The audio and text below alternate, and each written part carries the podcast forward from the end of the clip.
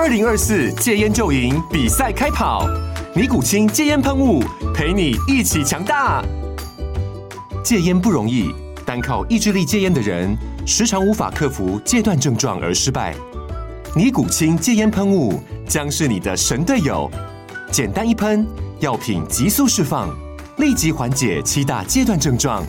不限场合提高戒烟成功率。除了尼古清神队友，你还可以寻求专业医疗人员协助，一起迈向戒烟成功之路。尼古清戒烟喷雾，用科学方法戒烟，请咨询全台各大药局及戒烟门诊。本广告由尼古清戒烟喷雾、卫部药书字第零二七八三五号提供。嘉安嘉护股份有限公司，台北市中山区民生东路三段二号十楼，北市卫药广字第一一三零三零一九零号。尼古清戒烟喷雾，相伴每个新开始。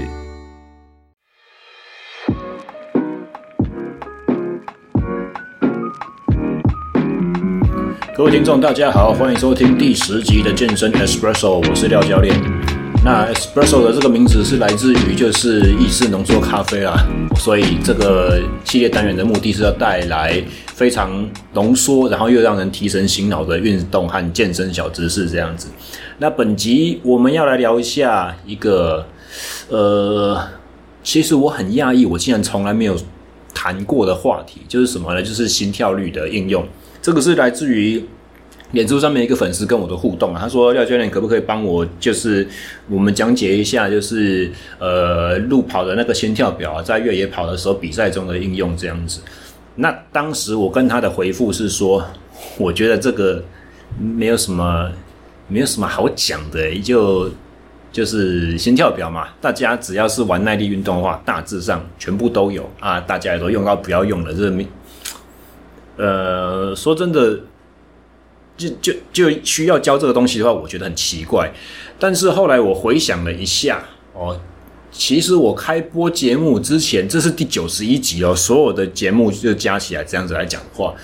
前面的九十集，我好像真的从来没有讲过心跳要怎么应用诶。然后我开始去回想以前我们在练脚踏车的时候，刚开始 Polar 的那个心跳表啊，那 Polar 哦，这个念法大家在台湾都习惯念 Polar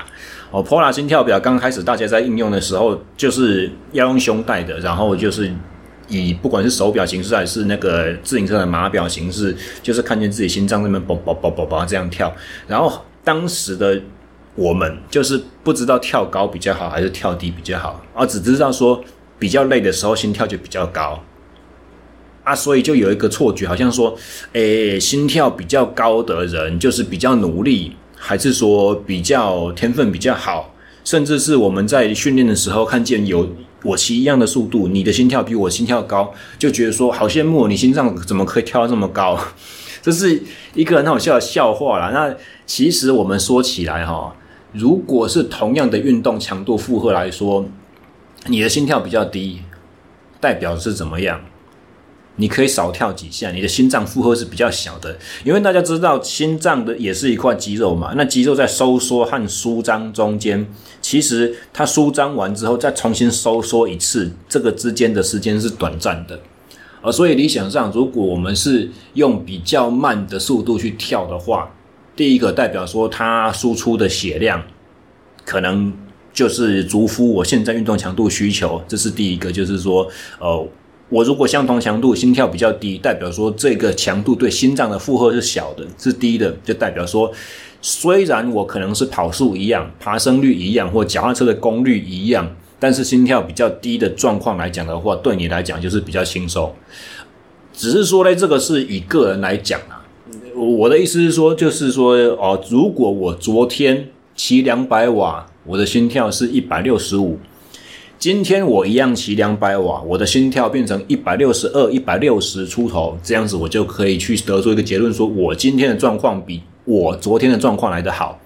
或者是什么样呢？就可能是说，昨天的这个课表对我来讲有很好的训练刺激，所以今天其同样一个课表，我已经可以从心跳率上面看见自己进步了。这个叫做呃，同样的客观强度在心跳反应上面这个来说，但同这一件事情你不能拿去跟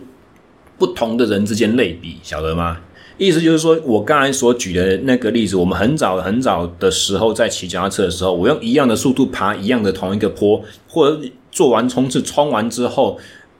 队友彼此在问说：“哎，我你刚才心跳多少？我刚才心跳多少？”这样子问法，这不通的哦。每一个人的体质不一样，我们勉强讲就是说，可能先天的天分不一样吧。或者是很笼统的讲，体质不一样。总之，心跳是一个非常非常个人化的东西。像廖教练我的话，我就是心跳先天就高的人。那先天高，可能代表着有很多很多的坏处。像比方说，我刚才所讲的，我在心脏在压缩和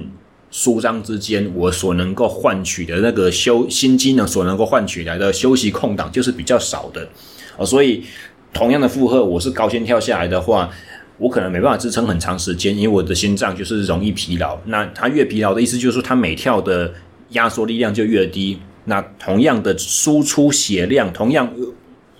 维持一样高强度的运作的时候，我的心跳就要多跳几下来弥补我每一下都没有办法跳的那么有力的这件事情。好，说讲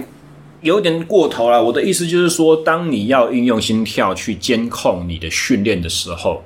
你的所有的区间应该都要从自己个人的心跳去抓，而不能用。以前不晓得大家有没有在健身房的墙壁上面看过一个很笼统的一个图像，或者说你可能呃读一些网络文章，或者是看一些课本，你也会发现到说有这样子的讲法，就是说最大心跳就是两百二减年龄的这件事情啊。我我必须在这边告诉各位说，两百二减年龄这个是一个非常非常不准的方式。它也许对于绝大多数，比方说，我今天如果是在带一个有氧的团班，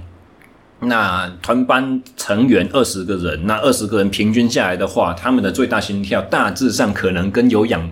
呃，可能跟两百二减年龄有那么一点关系。呃，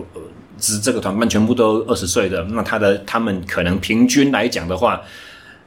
最大心跳都是两百下。这刚好有两百二减二十，可是对于每一个每一个个人来讲，这是一件非常不准的事情。尤其是你早年有很规律运动习惯的人，你的最大心跳通常都会偏低。你如果早年是坐式生活的人，或者是跟像我了解我自己的个人的状况也是类似，就是说跟个人天分有一点点关系，你心跳先天就偏高。那这样子的话，你用两百二去减年龄，很可能就是不准。哦，就是说，你如果两百二减掉自己的岁数，像我现在三十五岁，那减下来可能一百八十五。那但是其实我还蛮有自信，我在呃训练得当，然后状况调整好的时候，我的最大心跳其实现阶段呢还是有机会冲到一百八十八、一百八十九、一百九十的程度哦，这种水准，所以。其实，在检测过程中，在体能检测的过程中，你要能够逼到极限，你要把自己个人的最大心跳去准确的抓出来，这件事情本身就有一点值得探讨了。那我会觉得说，特别是对于训练越频繁的人，哦，他可能催逼自己的极限的这种，呃，怎么讲？因为耐力运动其实。长时间进行的话，它对我们身体会有一个潜移默化的效果，就是说，我们知道自己的极限在，我们知道自己会爆掉的边缘在哪里，所以下意识我们会脑袋里面会给自己设定一个安全，好像好像那个家用电表的那个跳电开关一样，有没有？就是说，你用电用量高到有可能电线会走走火那个危险边缘，它就啪，它就跳掉。所以其实。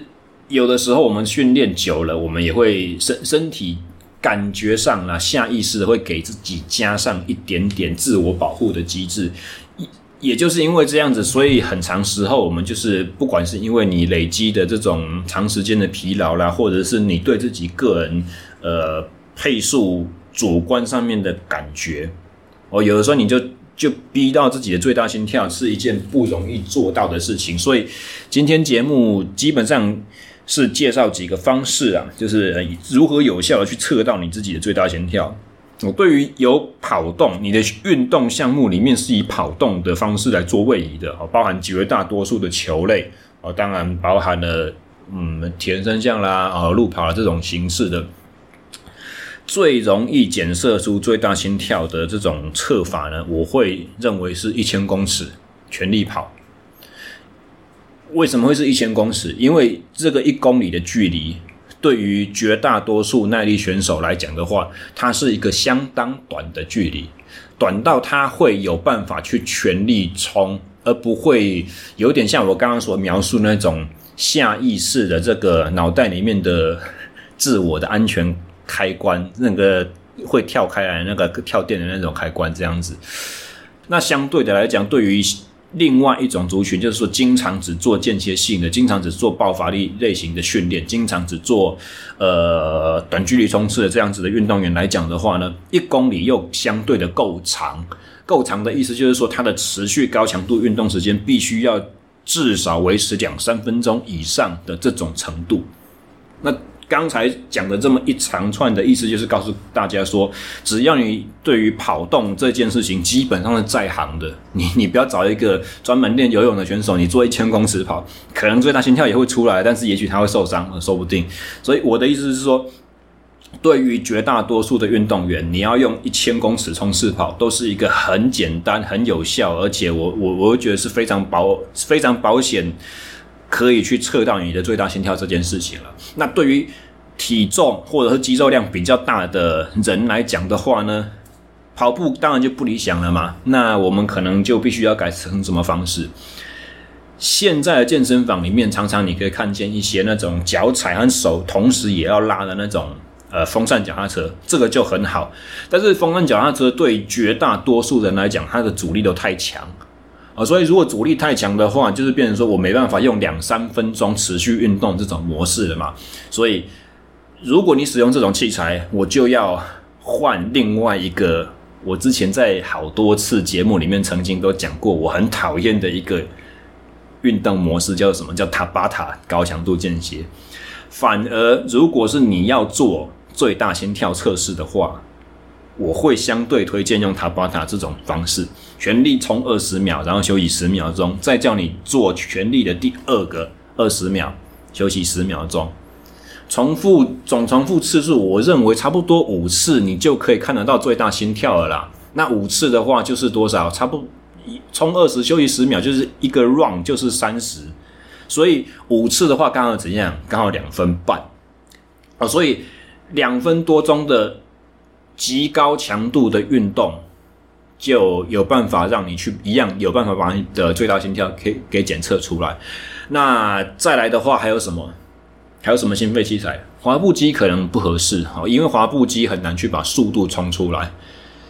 呃，跑步机可以啊，跑步机的测试跟室外有什么差别？哦，就是室外在在平地上面冲的话，大家的速度可以自己抓，跑步机的速度是它去固定的。所以你如果把跑步机时速调得很高的话，绝大多数的人，包含许许多多的跑步运动员，都会觉得说那个速度感很奇怪。我是被跑带拖着走，而不是我自己的脚在主动推动。所以如果跑步机要测试的话，你没办法用固定距离、最大最短时间完成的这一招，你可能就要变成说我是用，呃。打比方，时速你从八开始，然后每一分钟增加一公里，每一分钟增加一公里，这种渐增的模式，那种温水煮青蛙渐增的模式，也很容易去把人家逼到你的极限啊。当然，最终那差那一两阶哦，可能也跟个人的个性啦、意志力有关系。所以，嗯，也许还是不见得像一千公尺全力冲这么。这么的好用，但我觉得八九不离十啊，哦，所以就是说负荷渐增、速度渐增的这种跑步机的检测也是蛮实用的。那以上介绍了这种三种方法之后呢，你测到了你的最大心跳，最简单的应用方法就是你去乘以百分之七十五，哦，以下。的心跳率就是你的有氧强度区间，你去乘以，你去把自己最大心跳乘以百分之九十，算到一个心跳率哦，在这个心跳率以上的，就是属于你的高强度区间，你的无氧运运动区间。那在这两个数字之内呢，百分之七十五和百分之九十之间，就可以说是你的混合区间这样子哦。这是对于绝大多数人都适用。那你如果是能力非常优秀的耐力运动员，我也许就会把你的有氧区间定在百分之嗯百分之七十以下。这是一个保守的定法，其实，嗯，Espresso 应该要短。那接下来我们要讲到就是讨论到这个话题，可能就扯太远了哈，所以我不想要在这个地方讲太多。我反正百分之七十或七十五都是可以接受的。那么这边再说的是区间的定义和应用啊，训练应用。比赛中呢，基本上啊，像演出粉丝那一位跟我问的，为什么？因为因为为什么我第一时间会有一点好像冷血的回绝？他说我不想要讨论心跳表在比赛中的应用，因为比赛基本上你是不太会看心跳在配速的。通常心跳都只是参考用，最精准的配速还是来自于你的大脑、你的本体感觉，你主观对于目前这个强度觉得自己能不能负荷。通常绝大多数时候，尤其是训练不那么扎实人，譬如说我，绝大多数时候，你只要一看你那个比赛心跳，全部强度都是无氧区间或接近无氧区间，都是。一发不可收拾的那种情况，也就是说，你不太可能用心跳在帮比赛配速。不管你是因为要追求自己最好成绩，还是你要去跟对手去做拉锯战，通常比赛中的心跳都不是用来参考的依据，那个都是收集下来事后分析用的。没有人在比赛中使用心跳，几乎没有啦。好，那今天的节目简单把心跳，呃，最大心跳的检测。方式说明到这边，那应用呢？只要你能够把那三个区间算出来的话，其实应用上监控来讲，训练训练上的监控来讲，就跟其他任何的方式都差不多了，没有什么好提的。那只是说最后面有一个小的、很很小的小细节要提醒各位，就是说，像我一开始所说的，因为心跳有可能是慢慢才上来的，它不会运动负荷一出现，它就砰就很精准就到位。哦，所以如果你要用心跳去监控你的运动强度的话，切记你的运动每一趟单趟时间最好都是在两分半以上、三分钟以上，那个才会准。所以如果你的冲刺间歇是什么三十秒啦、一分钟左右的啦，也也不要讲冲刺啦，就是说你的高高强度间歇你是冲一分钟休息两分钟这种形态的话，可能前三趟的心跳你都不能做准，你都不能看。不管你是跑操场了，你是在户外啊，在河边沿着那个自行车道的那个标示距离那个桩柱啊，在那边做 repeat，在那边做重重复间歇来来回回的，你只要每一趟不超过两分半以上的话，基本上我都觉得说那个用心跳去监控不太准啊，更不用说，比如说各有一些运动项目，可能说，比如说篮球，篮球的话做那个四点折返跑，那你要用心跳来。做负荷指标的话，你前三趟都说啊，你心强强度没有达标，这样讲不公平，因为你根本就还没有时间给他热机到达那个水准。好，所以这个是在训练监控上面应用心跳的时候，一个小的细节去需要注重啊。其他的说实在，就像我刚开始讲的啦，没有没有什么，真的没有什么好。心跳这个数据这个东西呢，就是要多看多。多去观察那个曲线的变化，然后从里面去掌握一些小的诀窍。你要用讲的，